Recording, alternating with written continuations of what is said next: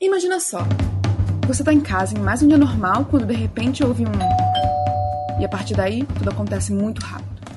Quando você percebe, só existe uma coisa que separa de uma viagem literária incrível um pequeno pedaço de plástico que abraça carinhosamente o livro: o shrink. E então, você o rasga. Bem-vindos ao Sem Shrink, podcast da Intrínseca, um espaço para a gente conversar sobre as novidades da editora e sobre as histórias que nos embalam. Bem-vindos ao 14 episódio do Sem Shrink. Meu nome é Tayla, eu vou ser apresentadora de hoje e hoje a gente vai falar sobre o Clube do Crime das Quintas-Feiras, enviado em abril no Clube Intrínsecos.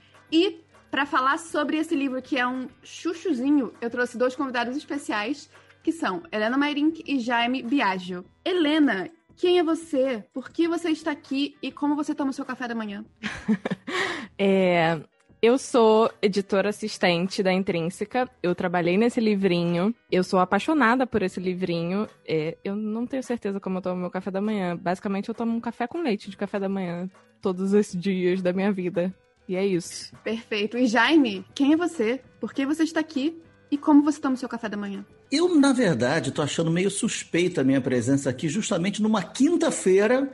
Duas pessoas me chamam para conversar. Não sei se daqui a pouco vão começar a me trazer umas fotos de crimes. Eu eh, acho que eu vou descobrir durante a conversa por que, que eu estou aqui. Mas eu sou o tradutor do livro. E sobre o meu café da manhã, eu costumo tomar mate, e, se possível, pão de queijo. Ótimo café da manhã, adorei. Como eu falei, a gente tá aqui para falar sobre o Clube do Crime das quintas-feiras. Foi enviado em abril no Clube Intrínsecos. O Clube Intrínsecos, para quem não conhece, é o clube do livro da editora Intrínseca, que envia todo mês uma caixa surpresa, sempre com um livro inédito em capa dura especial, um brinde literário tudo a ver com a história, marcador, cartão postal e uma revista com artigos e ilustrações que expandem a narrativa. E o livro de abril foi especial. Helena, você pode falar um pouquinho sobre a história? Gente, olha só. Essa história tão querida por todos os presentes aqui e por todos vocês que estão ouvindo, eu tenho certeza. É o seguinte: a gente tem um retiro de idosos, que é basicamente uma casa onde moram vários idosos, né? No caso, uma grande casa, porque é um grande complexo. E temos quatro pessoas: é, Elizabeth, Ron, Ibrahim e Joyce. Quatro velhinhos, assim, de que ninguém suspeitaria. Só que no tempo livre deles, eles resolvem é, investigar crimes, né? Assassinatos não solucionados. Normal para velhinhos. Normal. Eu sei que quando eu for velhinha, vou fazer isso, óbvio. Não sei vocês. Eu já sou quase velhinho, né? Mas tudo bem. Daqui a pouco já, já comecei. A gente tá quase lá. é, Aí, nesse esquema, né, estamos lá tentando solucionar uns casos antigos, uns cold cases. Eles se deparam com um crime real acontecendo ali, tipo, do ladinho deles. E eles pensam, que ótima oportunidade, né? Por que não vamos investigar isso aí, já que a gente é tão bom nisso? Eles se envolvem em uma grande gama de confusões, com muitas mortes, muitos segredos, muita gente doida, muito bolo, também guloseimas patrocinadas pela Joyce e muitas gargalhadas, né? Terminar com muitas gargalhadas fez parecer que é um filme da Sessão da Tarde. é, eu acho que seria um ótimo filme da Sessão da Tarde. Inclusive, gente, se quiserem passar Globo, alô? Vai ser perfeito pro horário mesmo. Seria incrível. Antes da gente começar, preciso dar um aviso para vocês ouvintes. Esse episódio vai ter spoiler. Se você ainda não leu o livro, se você não quer saber nada sobre, sobre a história, sobre quem são suspeitos e etc., você pode parar aqui, ler o livro e voltar. Se você já leu o livro, e eu espero que você já tenha lido, só vem com a gente e vem curtir essa linda viagem mágica que é o Sem Queria começar falando o quê? Dos nossos queridinhos velhinhos. Nós e os personagens do livro a gente presume que os velhinhos são têm a mente e o corpo um pouco deteriorados. A gente acaba não prestando muita atenção na, nas habilidades ou no conhecimento que eles têm. E o que o livro faz é basicamente dar um tapa na nossa cara. O cara fala, você estava errado esse tempo todo. Porque a gente não pode subestimar essa população. E não foi a primeira vez que um intrínseco cuspiu na minha cara.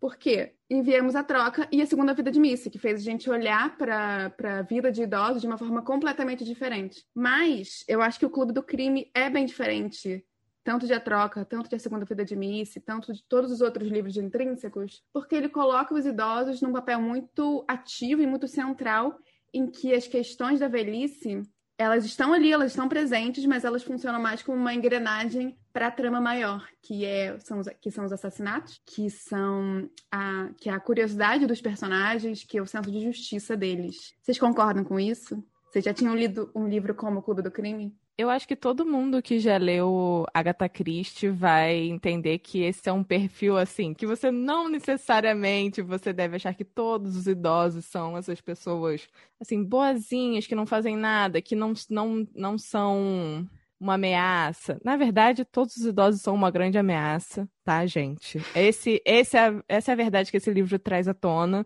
Se você olhar para um idoso cuidado, na rua, cuidado, principalmente se ele tiver uma bengala na mão, tá?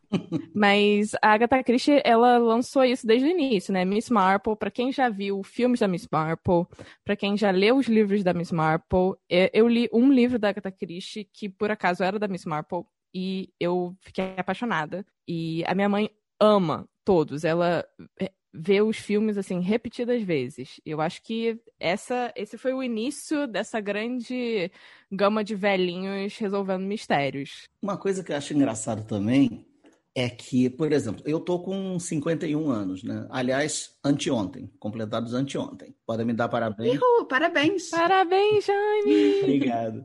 E é engraçado que, como é, quando eu era mais novo, convivi, por exemplo, com avós, né? A gente tinha aquela noção de. A minha noção de velhinho é uma geração que já é completamente diferente da, da, da geração de quem é velhinho hoje. Né? Hoje, meus pais são velhinhos. Meus pais hoje estão mais velhos do que, meu, do que meus avós chegaram a ser. Então, quando você pensa, por exemplo, o velhinho de hoje, de repente, estava no festival de Woodstock ouvindo Jimi Hendrix. Não é aquela noção do velhinho, daquela senhorinha que, que, que não ouve direito, fica só tomando chazinho. Essa pessoa é isso hoje, né? Mas sabe lá o que ela já fez no passado, né? Imagina todas as doideiras que essa pessoa já pode ter feito. Exato, a gente tem que pensar sempre que se tudo der certo, né, todos nós vamos virar velhinhos. Sim, e os velhinhos têm seus mistérios, é né? Claro. Tem toda uma história. A minha, a minha tia-avó, por exemplo, sempre dou o exemplo dela, porque ela é uma tia-avó um pouco atípica. Ela acabou de fazer 90 anos e ela fala com frequência que ela quer arranjar, assim, um bombeiro, um cara bem musculoso para ela namorar hoje em dia, sabe? Mas ela falou que quer fazer coisas simples, tipo sentar do lado dele, com a mãozinha dada, assistindo televisão. Não é nem investigar uns crimes, entende? Então, assim. Apagar um incêndio de vez em quando. Exato, só. Tem um Tinder pra ela. É, o próximo plano é esse, mas eu acho que os netos dela não gostaram muito dessa ideia, assim, dela arranjar um namorado agora. Acho que eles querem ser os únicos homens é. da vida dela no momento. Caraca, que sacanagem. É engraçado, né? A gente imaginar o, é, isso vem desde criança, né? Você, você resiste um pouco a, a, imaginar seus pais, seus avós fazendo certas coisas de jovem, né? Aquela coisa de adolescente que vê a mãe dançando num casamento, ai mãe que mico, não sei o quê. Tua mãe foi jovem, já, já dançou igual você. Já, já foi pra boate, pegou gente. Mas o que eu acho engraçado é que os velhinhos não do, do Clube do Crime não são apenas velhinhos, mas eles são velhinhos ingleses. O que para mim torna a aparência deles ainda mais pacífica. Lembrando sempre que Miss Marple também era inglesa. Ela parecia apenas pacífica, que nem a Joyce no livro, né? Se a gente parar pra pensar aqui. Mas no fundo, tava ali observando tudo, prontinha, né, para meter umas pessoas na cadeia. Vocês imaginam a Joyce de branca. De cabeça branca? É. Imagino, imagino. Sim. A Joyce eu imagino também. A Elizabeth já não. Eu imagino a Elizabeth ainda com um cabelo meio acaju, uma coisa assim. Imagino a Elizabeth pintando o cabelo é, um pouco. Acho que um pouquinho de cor. Eu acho que ela não pintaria porque ela é do tipo, sou muito boa para isso, sabe? Acho que ela seria me respeita, sabe? Tenho 76 anos, não preciso desse tipo de coisa. Mas eu acho que ela ainda tem um pouquinho de cor no cabelo, sim. É, a Joyce eu já imagino é, como aquela pessoa que assumiu um pouco a velhice, sabe? Fica. Não, agora eu curto isso. Eu curto que a minha vida seja uhum. o chazinho, dormir cedo, aquele encontro mesmo. com os amigos. Gente, quem nunca quis ter ou teve uma avó que nem a Joyce, né? Quem nunca quis comer todas essas coisas que a Joyce faz? Ah, Quem nunca quis, assim, rir dessa vozinha muito fofa, mas muito espevitada, né? Aquela avó que você vai na casa dela e volta com dois quilos a mais, né? Ai, que saudade. Minha avó era assim. Minha avó sempre tinha bolinho, Coca-Cola. Ela tinha um pratinho só para mim que eu, que eu tenho guardado até hoje. Oh, que fofo! É isso. Aqui vai ser uma reminiscência, uma grande reminiscência de vó. Mas vocês falaram aí das suas tias, das suas tias avós, das suas avós. A forma como os velhinhos são representados no livro mudou a, a forma como vocês viram essas figuras idosas na, na vida de vocês? Bom, eu nunca conheci uma velhinha como Elizabeth, né? Que realmente, se você bobear, pode acabar te, te matando até. Né? Embora ela não, vocês, vocês que já leram o livro sabem que ela não mata ninguém, mas você percebe que talvez ela já tenha feito isso no passado. Né? Talvez, né? sim. Talvez bastante provável. É, Elizabeth tem um passado de, não sei, do, bom, de agente secreta, com toda certeza, mas assassina profissional, quem sabe, né? A gente não não sabe bem disso e fica sugerido que, que possa ser, né? Agora, os outros, os outros três velhinhos já são mais próximos de velhinhos que eu cheguei a conhecer, né? E eu acredito que o Ron, particularmente, possa ser um pouco parecido com o velhinho que eu vá ser. Ai, Jaime, eu estava esperando que você dissesse uma coisa assim, sabe? Porque o Ron é um personagem muito maravilhoso. Ele é muito divertido e ele tem ideias mirabolantes, sabe? Eu sempre quero que alguém seja essa pessoa em qualquer oportunidade. Não necessariamente necessariamente são ideias que funcionam muito bem, mas, mas às vezes até funcionam. É, mas aí. Aliás, é, tem excelentes momentos, já dando uma sugestão aqui, tem excelentes momentos do Ron no segundo livro, hein? Para quem gostou do personagem. Uh, ansiosa.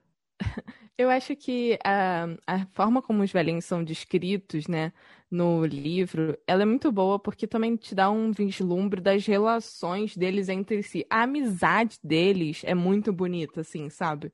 E eu não sei como é com vocês, mas assim, é, a gente geralmente tem uma tem velhinhos na nossa vida, poucos velhinhos. Tem, assim, um casal de avós do lado, um casal de avós do outro é, às vezes um tio-avô, uma tia-avó, a gente não tem uma coleção de velhinhos. E ali em Cooper's Chase, cara, são, sei lá, dezenas de velhinhos.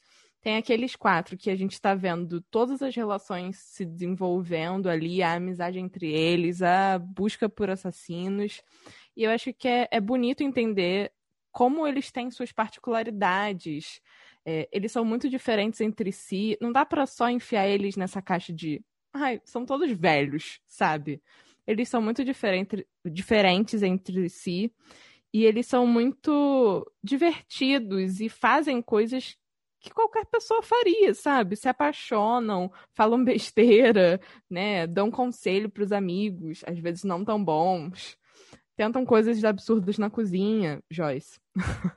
Enfim. É engraçado que a gente, né, a nossa experiência de vida com, com velhinhos costuma ser, não só, mas em muitos casos ela é em família, né?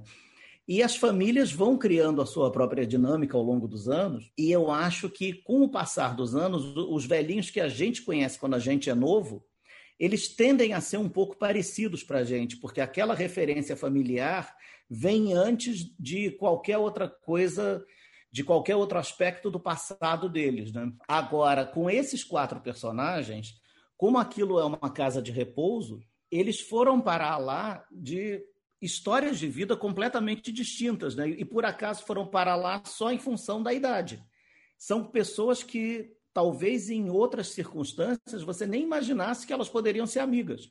Particularmente Elizabeth e Ron, eu, eu, eu imagino Elizabeth e Ron jovens talvez se odiassem, né? Jamais seriam amigos. Jamais seriam talvez. amigos. Eu acho, eu acho até que tem um momento que eu agora não estou lembrado se é no primeiro ou no segundo livro, um diálogo rápido entre os dois em que Elizabeth até fala algo assim. Ela fala, nossa, eu aprendi a gostar de você. É, eu acho que sim, Jaime. Eu acho que é no segundo até. É, pois é, eu, eu tô achando que é no segundo, porque como tá fresco na memória, né? Eu traduzi o segundo há menos tempo. Uhum. É, e é isso, né? Elizabeth trabalhou para o governo. Ron era sindicalista, aquela pessoa que, por natureza, odeia o governo. Uhum. Imagina eles com 30 e poucos anos. Iam se pegar se, se vissem na rua. Cara, o Ron é, é tipicamente aquele cara que faz campanha sempre pro Partido do Trabalhador e que adoram futebol de domingo, sabe? É esse Sim, cara. Imagina ele sentado, reclamando do juiz, 80 anos sentado na frente da TV. é essa porca aí! Eu, super consigo eu, eu consigo me imaginar sendo um Ron. Não? Jaime, foi, foi uma imitação perfeita do Ron, eu senti. Nem é a minha imitação padrão de velhinho, não. A minha imitação padrão que eu costumo fazer é, é uma coisa meio de velhinho surdo, sabe? O Jaime já tá no elenco do filme de O Clube do Crime, gente. Vocês não sabem, mas ele já foi escalado. Eu acho que você. Ele vai ser o Ron. Tem que trabalhar aí agora nas suas poses de policial, Jaime. Já pode começar a ensaiar, porque pelo menos, né, um papelzinho eles precisam te dar. É, uma pontinha, pelo menos. Mas não dá, porque o, o Chris é justamente um personagem que eu mais visualizo um ator específico, e que, aliás, eu não lembro nem o nome. Ele, o policial do Stranger Things. Para mim, aquele cara é o Chris. Eu, eu tava traduzindo, eu vi o tempo todo. Nossa, agora que você falou, eu consigo imaginar. Vi o rosto dele o tempo todo enquanto traduzia o livro. Se o pessoal aí do Steven Spielberg, né, que é a produtora que vai fazer a série. É série ou filme, o Tyler? Agora eu esqueci. É filme. O filme. Se o pessoal da Emblem Partners quiser já escalar ele, essa é a dica, esse é o momento. Já tá fechado? É, já, já tá fechado, como assim? O filme vai rolar. Steven Spielberg vai produzir. Spielberg vai produzir, tá? Outro nível isso aí. É, a gente estava falando sobre as profissões dos personagens e a Joyce era enfermeira, o Ibrahim é terapeuta ainda, o Ron líder sindical e a Elizabeth provavelmente uma ex-espiã. Como é que vocês acham que as profissões deles ajudaram nas investigações? É, no caso, no segundo livro, a gente tem certeza que a Elizabeth era uma espiã. é, mas, assim, esse é o spoiler que eu dou para vocês. Vai ficar por isso mesmo. Assim, a Elizabeth é óbvio como ela ajudou, né, gente? Sim, ela praticamente realmente. carregou aquela investigação nas costas. Se não fosse ela, a gente não saberia o que aconteceria.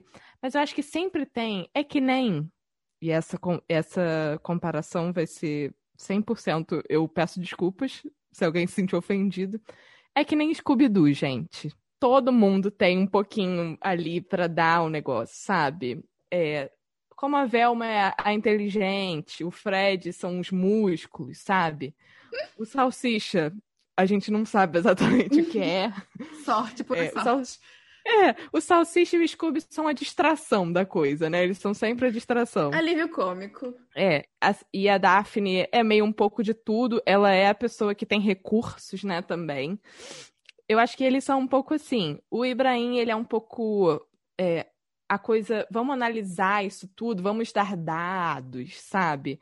Vamos dar esse panorama aqui geral da coisa, que é uma coisa que, né, se você fez psicologia, acho que você tem que ter uma sensibilidade nesse sentido. Uh, o Ron é o, é, o, é o músculo da coisa, né? É o cara, vamos embora, vamos botar a mão na massa. Que, como líder sindical, gente, ele tinha que fazer muito isso. A Joyce, a Joyce é praticamente é perfeita, ela é perfeita. Qualquer coisa que a Joyce faça, ela tá maravilhosa. Não, o Ibrahim entra um pouco com a ponderação, né? Ele é aquele cara que vai botar todas as informações na mesa e aí vai tentar analisar tudo aquilo junto, com toda a calma, e, e, trazer a soma dos elementos para tentar tirar alguma coisa. Né? O Ron já é aquele sujeito que dá as ideias loucas. Né? Você vê que no meio das conversas, a gente vê isso ao longo dos livros, que ele é sempre o primeiro a falar, a soltar uma ideia, às vezes a primeira ideia é uma coisa completamente estapafúrdia, que os outros até dizem, tá bom, Ron, menos, menos. Mas depois, de repente, aparece uma ideia que, gente, peraí, isso aí até que faz sentido. Então ele é aquele cara do ímpeto, é aquele cara do, dos rompantes,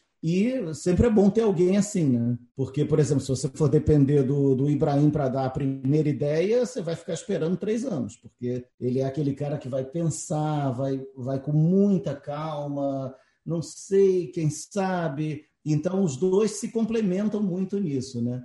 E a Joyce, ela mesma fala isso, ela, ela é aquela observadora silenciosa por quem ninguém dá muito, né? A Joyce não dá, a Joyce, o livro quem já leu sabe, né, que tem vários capítulos que são diários da Joyce, e ela, num deles, ela chega a mencionar que que um ponto, uma característica muito marcante dela é que ninguém dá muito por ela.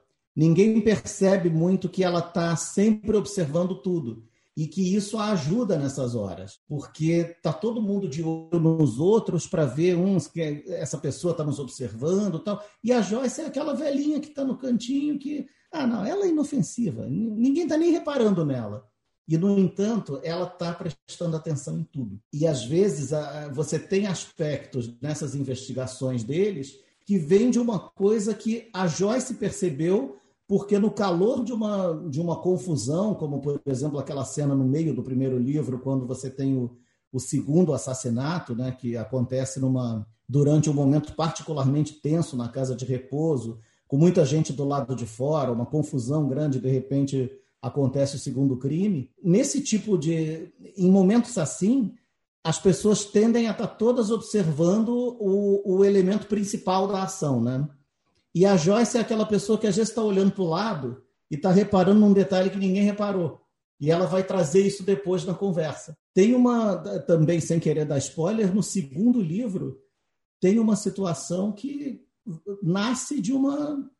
de a Joyce observar um momento que a investigação parece ter chegado a um beco sem saída. Eles saem do beco sem saída por causa da Joyce, porque ela reparou uma coisa que ninguém mais tinha reparado. Eu fiquei me perguntando se eles, se esses personagens seriam tão bons detetives se eles não fossem, se eles não tivessem a idade que eles têm no livro, se eles não tivessem ali na faixa dos 70 anos, e se, assim como a Joyce, eles não fossem talvez ignorados pelas pessoas ao redor. E acho que a Joyce tem muito, usa muito disso, talvez inconscientemente, mas talvez ela jovem ainda, as pessoas prestassem mais atenção nela, ou, enfim, ela tivesse outras coisas aí na cabeça. Mas ela, na idade que ela tem, na a influência que ela tem ali também na comunidade, que é o quê? A mulher que sabe todas as fofocas. A mulher que sabe tudo de todo mundo. Joyce, eu gostaria muito de bater um papo com você. É, eu acho que ela também usa muito da idade dela, da influência dela para resolver esses, esses casos. Certamente, porque ela é muito social, né? Então, se ela tivesse, digamos, 40 anos, 50 anos, as pessoas estariam, né? Quem tem algo a esconder estaria pensando, não, peraí, ó, não vamos ficar falando na presença da Joyce, porque a Joyce conhece todo mundo, depois pode falar com alguém. Agora, quando você já tem a idade que ela tem, você já pensa, ah, essa senhorinha que dorme cedo, toma o um chazinho dela, ela tá na cama nove da noite, e você não está nem se tocando que ela tá, tá de olho em tudo que você está fazendo. Eles, eles obviamente usam a idade deles como um grande escudo, né? E como um grande disfarce deles sem nem precisar de disfarce. É, acho que a Elizabeth, talvez, se ela fosse mais nova, ela mesmo assim seria uma ótima espiã, pelo que a gente vê, né, no discorrer do livro. Os outros, eu acho que não seria a primeira opção deles, nem de outras pessoas, né, para escolher que eles fossem espiões.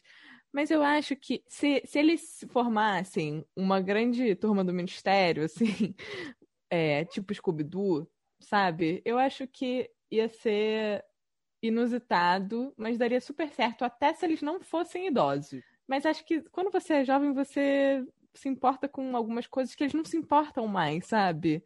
Eles estão assim, gente, tanto faz, eu tenho 70 anos, sabe? Eu vou fazer o que eu quiser.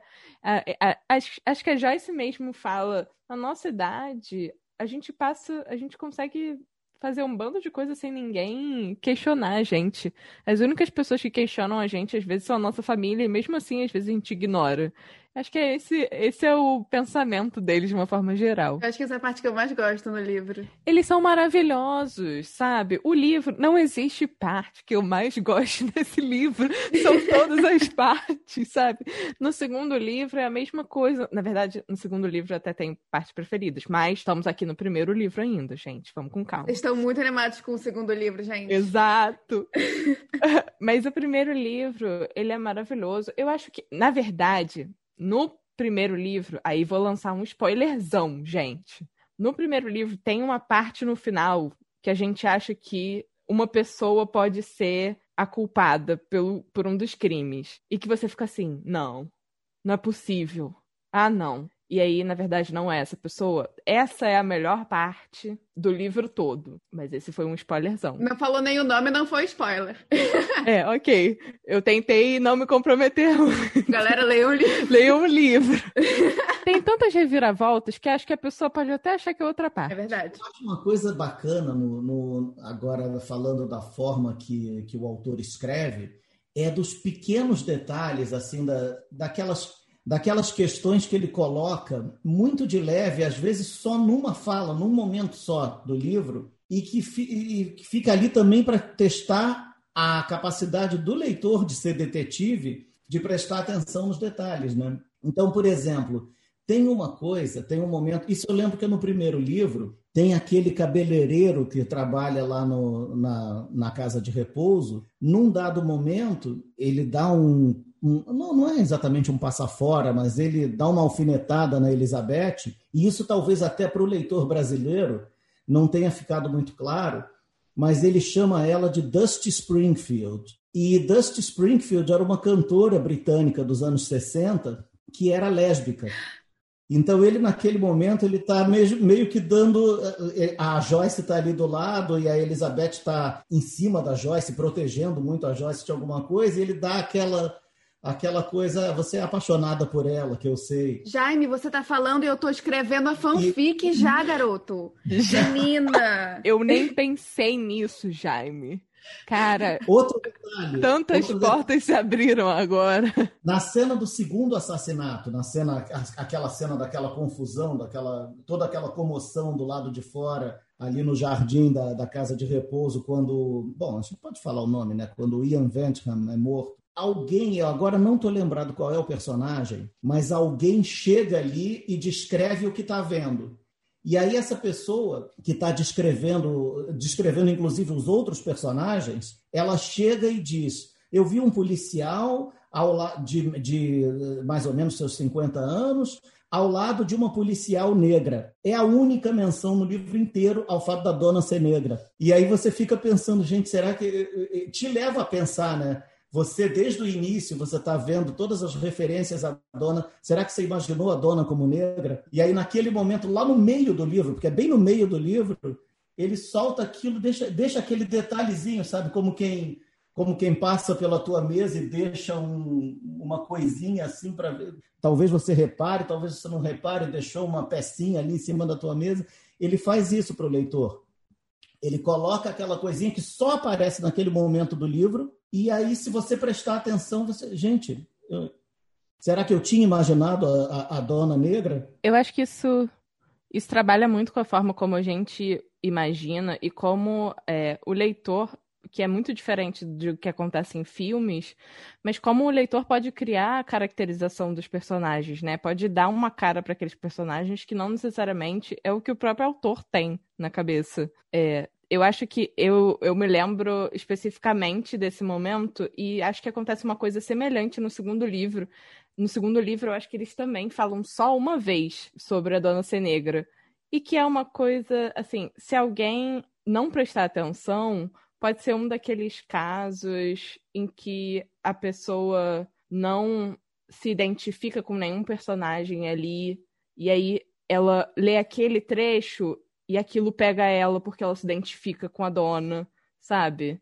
É, é uma questão de representatividade também, só que eu acho que de uma forma é, bem tranquila, abordada, assim como eu não sei se todo mundo pensa no Ibrahim, porque a gente pensa, né? Velhinhos ingleses. O Ibrahim não é inglês, ele vem do Egito. Então ele também não é um cara branco que vai estar tá ali.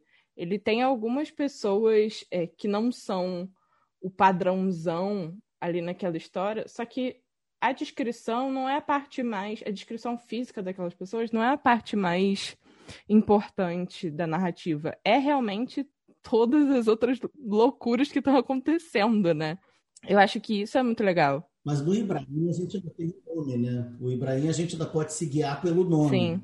Que não é um nome muito característico de inglês. Agora, Dona. Sim. E eu confesso que quando eu estava traduzindo, eu inicialmente não imaginei a dona como negra.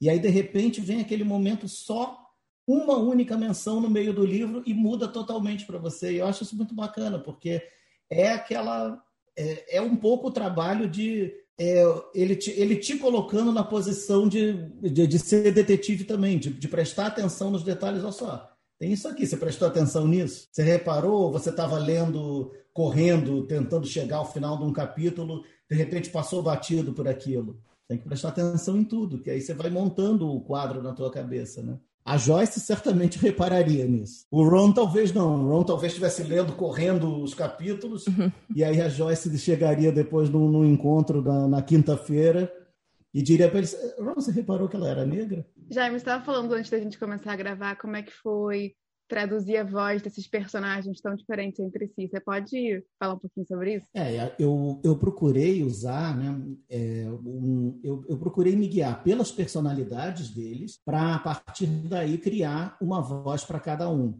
Então, eu peguei o aspecto central, é, por exemplo, da Elizabeth. Elizabeth, a gente sabe que ela tem um passado sombrio, digamos assim, né? Ela tem, ela trabalhou para o governo, ela é uma pessoa que provavelmente já matou gente, ela foi espiã na época da Guerra Fria. Então, eu adotei um, tom um pouquinho mais formal para ela, não por uma questão de insegurança, que é, é tudo que Elizabeth não é, mas pelo fato de que ela é alguém que constantemente está escondendo algo até dos próprios amigos. Então, ela, Elizabeth é uma pessoa que pensa antes de falar, né? Diferente, por exemplo, do Ron, que, que fala antes de pensar. O Ron é desbocado, então, se você reparar os diálogos do Ron, isso transparece. Eu procurei adotar um tom que de uma pessoa que não mede muito palavras. O Ibrahim já é o oposto. Ibrahim também adotei um tom um pouco mais formal, mas por um motivo diferente da Elizabeth. O Ibrahim, além de ser uma pessoa muito ponderada, né, ele é psiquiatra, ele também tem, e isso vai ficar mais forte no segundo livro, ele é uma pessoa que tem muita insegurança, ele tem traumas, né? A gente, quem vocês daqui a pouco vão ler o segundo livro e vão ver tem tem momentos assim que o Ibrahim passa por um momento difícil no segundo livro. Não sei se estou dando spoiler demais, mas então por conta disso eu também fui um pouco mais formal no Ibrahim. A Joyce eu já fui informal também, porque a Joyce é aquela pessoa solar, né? Que chega, dá, você consegue imaginar a Joyce como aquela velhinha que dá bom dia para todo mundo, puxa conversa com todo mundo. Então o tom dela, do, o tom dos diálogos dela também já reflete um pouco isso. E é isso, é um desafiozinho, né? Que a gente tem quando eu estava conversando com vocês antes que eu fui por muito tempo tradutor de não ficção não ficção você não tem muito essa questão dos diálogos para lidar, né? E isso foi uma, a coisa mais legal de fazer uma ficção. Para quem não sabe, esse livro foi minha primeira ficção. E esse é o, é o aspecto mais bacana da ficção que, com que eu não tinha tido que lidar antes, né? Você criar uma voz para todo mundo, porque a língua é uma só, vai estar tá tudo ali no papel, mas são pessoas diferentes. A gente tem que dar vida a essas pessoas e para dar vida a essas pessoas, elas têm que falar de forma diferente. Né? Senão fica parecendo a mesma pessoa falando, quatro personalidades da mesma pessoa. O tradutor acaba sendo um pouquinho escritor também, né? É, é sempre é um pouco, né? Principalmente quando entra no, no tom mais coloquial, é um desafio porque a gente tem que trazer aquilo para um coloquial mais próximo do português, né? Para não, não ficar com cara de traduzido mas ao mesmo tempo você também não pode usar gírias que sejam super locais, porque o leitor sabe que aquilo são velhinhos ingleses falando, eles não, não, certas palavras eles não usariam, né? Eu acho que se a Joyce viesse visitar o Rio, ou o Brasil em geral, ela super tentaria aprender as gírias, assim como ela entraria, entraria no Tinder aqui para ver que brasileiros ela conseguiria pegar. Com certeza. Eu adoro aquele momento que ela começa a aprender a usar emojis. Eu acho maravilhoso que ela ela é muito carinhosa com tudo, sabe? Ela é carinhosa com as pessoas à volta dela. E ela é carinhosa até. Ela é fofa até escrevendo no diário, sabe? Não é possível não amar a Joyce. Eu adoro no meio daquelas conversas, quando eles estão debatendo ativamente a questão crimes e ela de repente entra com um comentário absolutamente nada a ver Sim. sobre a roupa de alguém, sobre o cabelo de alguém. Sim, ela fala: "Ai, vocês estão gostando do bolo?" Assim, papo super sério, e ela perguntando sobre a comida dela, falando o que que ela usou novo, sabe? Isso é uma coisa que eu super imagino a minha tia-avó fazendo. Tô lá falando uma coisa muito séria para ela enquanto o quê? Tô almoçando, aí ela para e pergunta: "Mas Tayla, como é que tá o macarrão? Joyce e minha tia-avó iriam se dar muito bem. Eu acho que não tem uma vozinha assim que não queira saber como é que tá o macarrão, sabe? Nada é mais importante do que isso. Eu tô tendo que me segurar aqui, porque tá me vindo um monte de, de cenas do segundo livro. Jaime, se controla.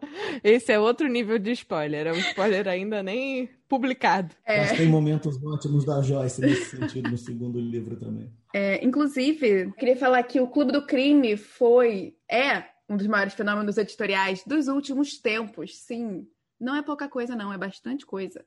É, até agora ele vendeu um milhão e meio de exemplares no mundo inteiro.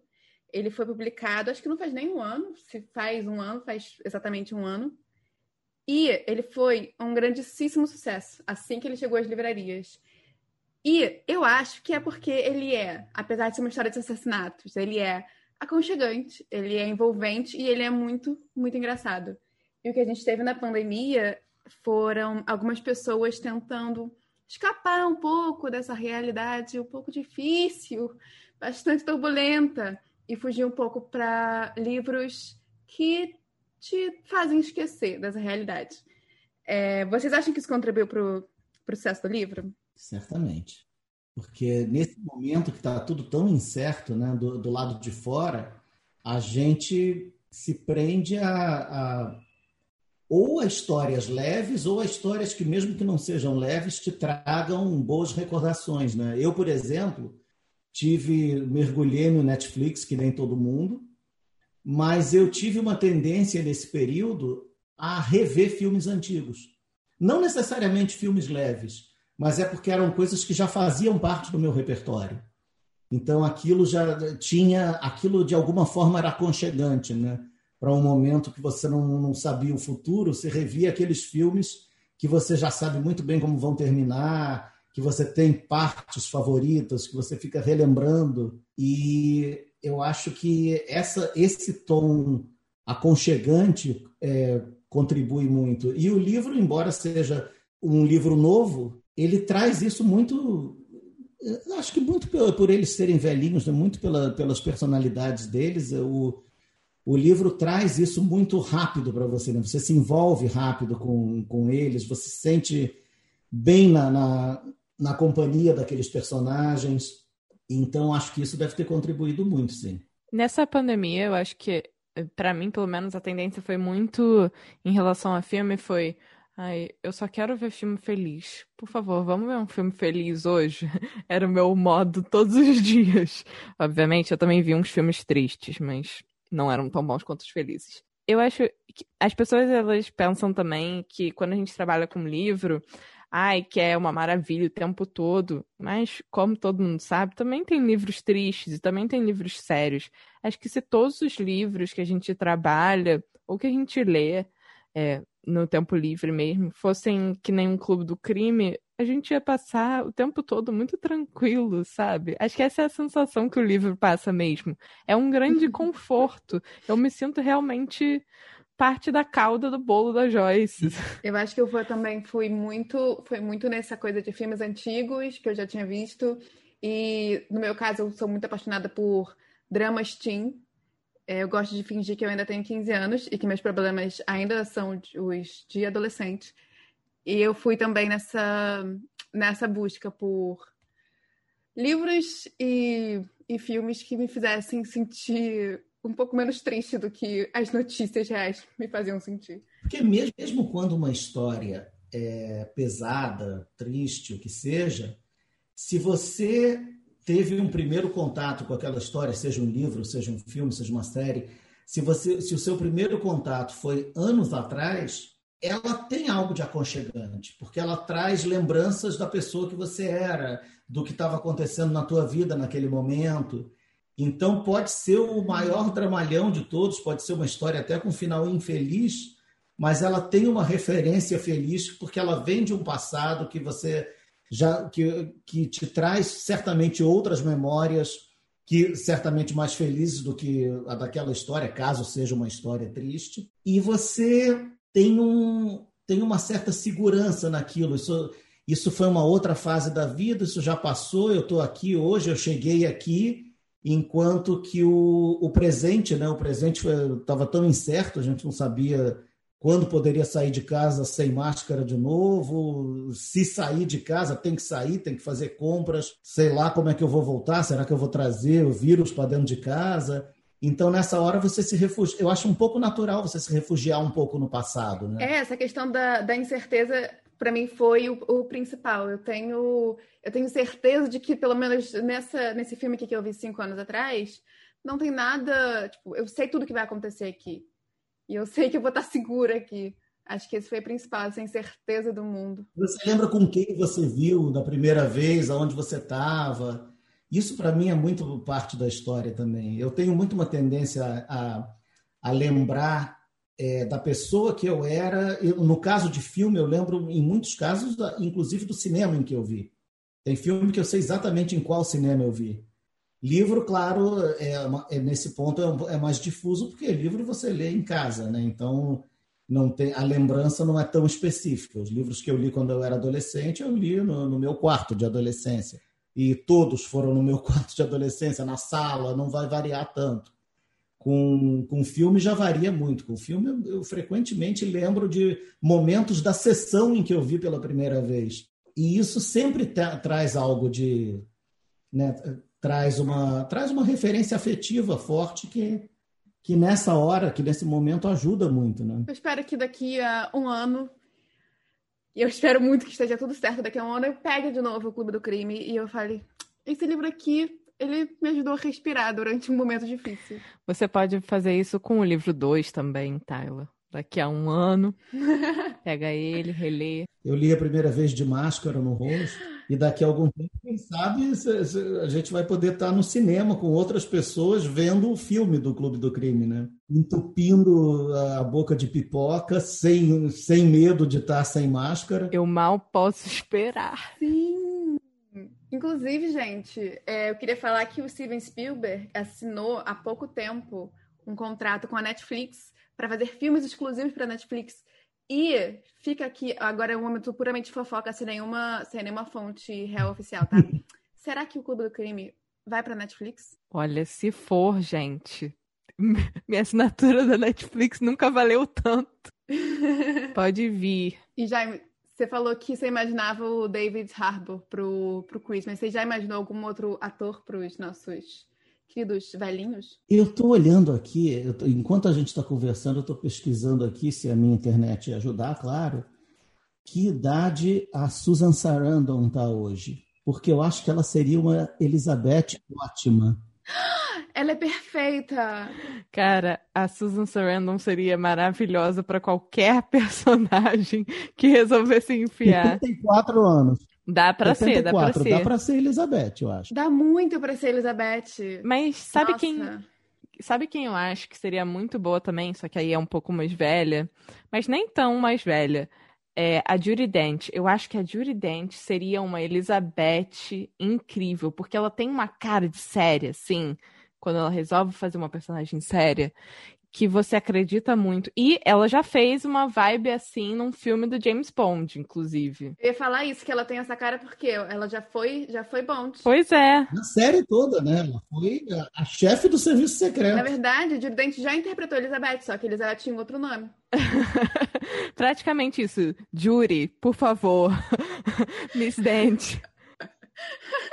Se você estiver ouvindo. Pega esse papel, ninguém nunca te pediu nada pensando aqui, é engraçado, é, o, o Ron e o Ibrahim, eu não estou conseguindo pensar em nenhum ator específico, mas eu tenho, eles têm rostos para mim, sabe? Super tem rostos para mim. É muito claro, porque eu, eu, eu, convivi tanto com eles, né, depois de dois livros, que eu consigo visualizar com muita clareza o rosto dos dois, mas eu não, não é o rosto de nenhum ator que me vem à mente. Eu acho que seria um grande desafio para o Anthony Hopkins fazer o Ron e ele seria excelente, uma veia cômica, sim, ao mesmo tempo que com aquela carinha de Anthony Hopkins. Eu acho que seria ótimo. Mas o Anthony Hopkins tá com uns 90 anos, não tá não? Ele tá com 80 e Gente, licença poética, sabe? Ah, justo, justo. A gente pode meter quem a gente quiser aqui no nosso elenco fake. Engraçado, eu imagino o Ron mais alto. Se adolescentes de 30 anos interpretam adolescentes, quer dizer, se adultos de 30 anos interpretam adolescentes em Riverdale, sabe? Tá tudo certo. Não, é em todas as séries, assim, adolescentes antigas, gente, porque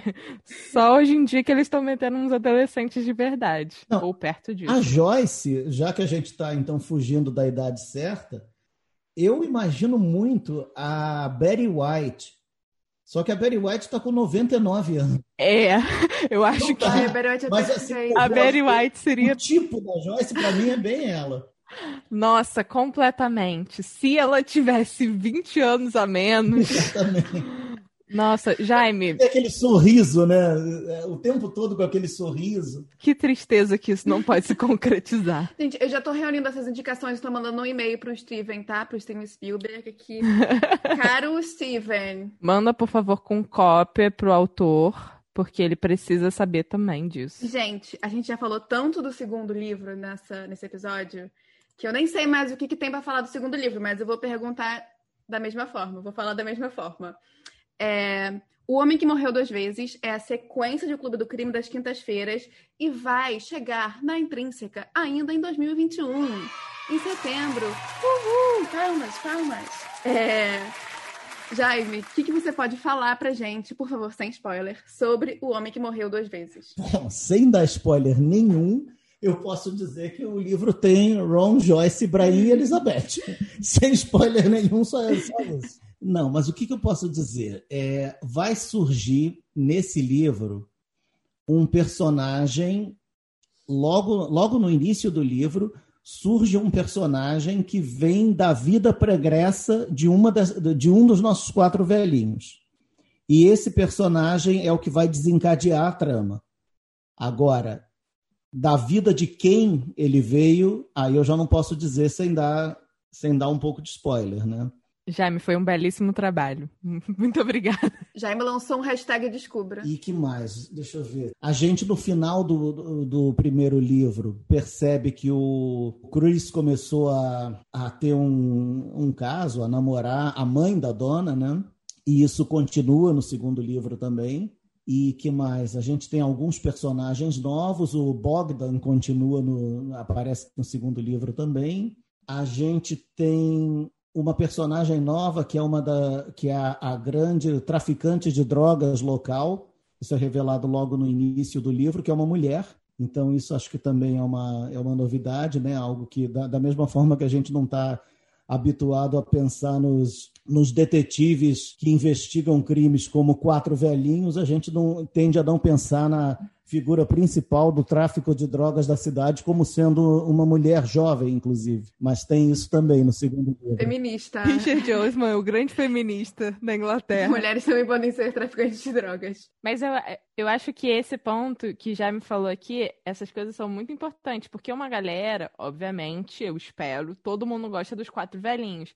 Mas tem a galera que adora o Chris e a Donna, o Bogdan, que se tornou um personagem ali envolvido na situação, o Stephen, que é o marido da Elizabeth.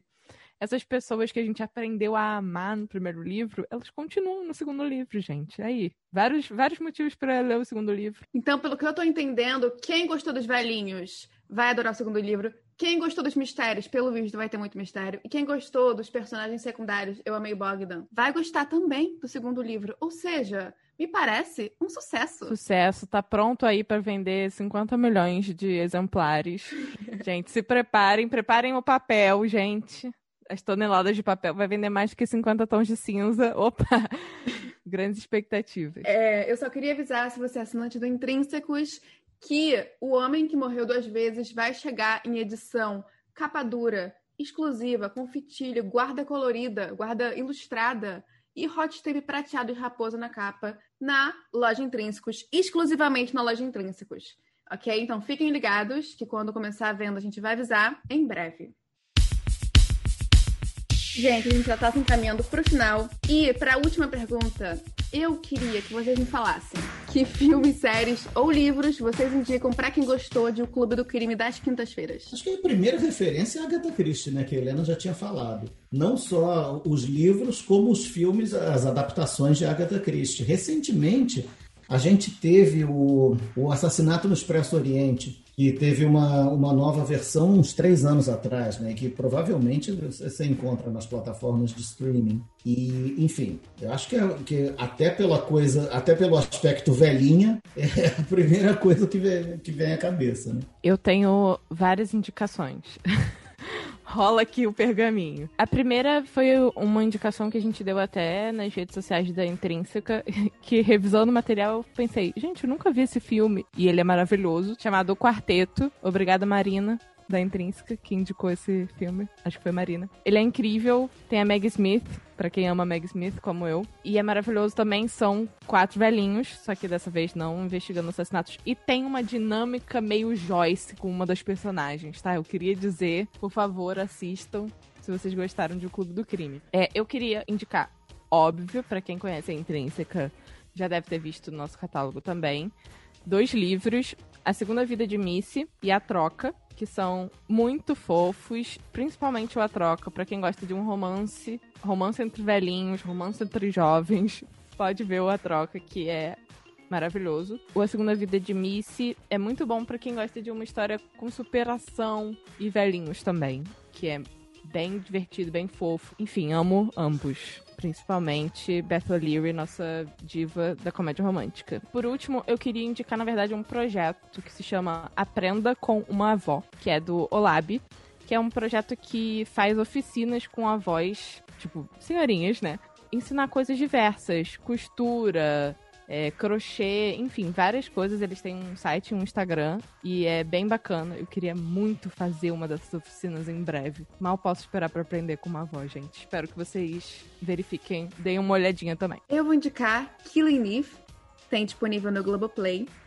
E a princípio pode parecer que não tem nada a ver, mas eu acho que tem. Por quê? Porque Killing Eve tem a psicopata a Villanelle que trata a morte de uma forma muito parecida como os idosos tratam a morte em Clube do Crime. Que é do tipo, acabei de ver um corpo esquartejado, acabei de matar uma pessoa e de repente ela vira assim para você: e o que, que você quer jantar hoje? Sabe? É uma coisa muito. Você não consegue não rir com ela. É muito fofo, apesar dela ser uma assassina. Mas é isso, essa é a minha indicação. É isso por hoje. Queria agradecer muito a participação de vocês, Helena e Jaime. Espero que vocês retornem em breve. E queria agradecer você, ouvinte, que ficou até o final. Um beijo, beba água, use máscara e até mais.